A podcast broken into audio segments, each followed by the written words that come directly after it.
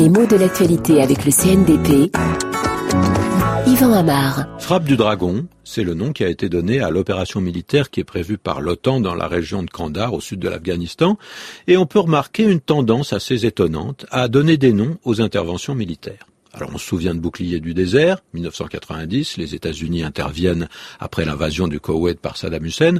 On se souvient de Plomb durci, euh, proche de nous, c'est la guerre de Kaza, euh, fin 2008, début 2009. Et maintenant on a Frappe du Dragon.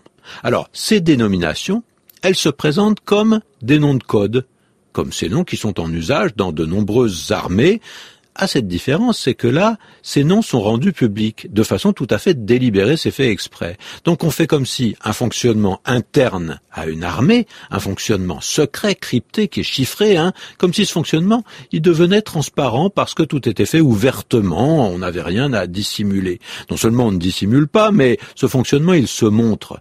Alors il n'est pas nouveau qu'une guerre se commence à son de trompe, ça, ça s'est toujours fait. Mais là, c'est spécial, euh, parce que cet affichage de ce qui est habituellement euh, souterrain, il correspond à une certaine rhétorique, à une certaine démagogie peut-être. C'est une façon de faire de la propagande et d'assurer la visibilité d'une opération militaire pour ne pas avoir l'air de s'en cacher et même peut-être la justifier. Alors c'est une pratique largement occidentale. Hein.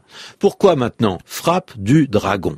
C'est une image orientale qui peut intriguer, mais son origine laisse perplexe parce que c'est également le nom d'un jeu vidéo, un jeu de combat qui peut séduire des adolescents, pas seulement d'ailleurs.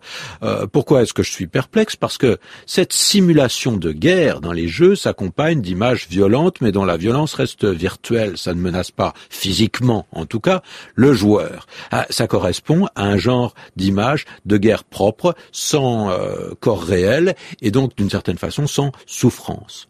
Alors, est-ce qu'on voudrait donner cette même image à la guerre d'aujourd'hui? Comment est-ce que ça s'appelle Tout ça, frappe du dragon. C'est le mot frappe qui a retenu mon attention parce que il semble ne pas cacher son jeu. Hein. Il évoque un geste fort et qui porte. Ça vient du verbe euh, frapper. Mais en même temps, euh, c'est un mot qu'on a beaucoup utilisé dans le vocabulaire de l'armée depuis quelques années, depuis assez longtemps, puisqu'on se souvient par exemple à l'époque de De Gaulle de la célèbre force de frappe. On a parlé beaucoup plus récemment de ce que c'est qu'une frappe aérienne, pour parler d'une attaque aérienne.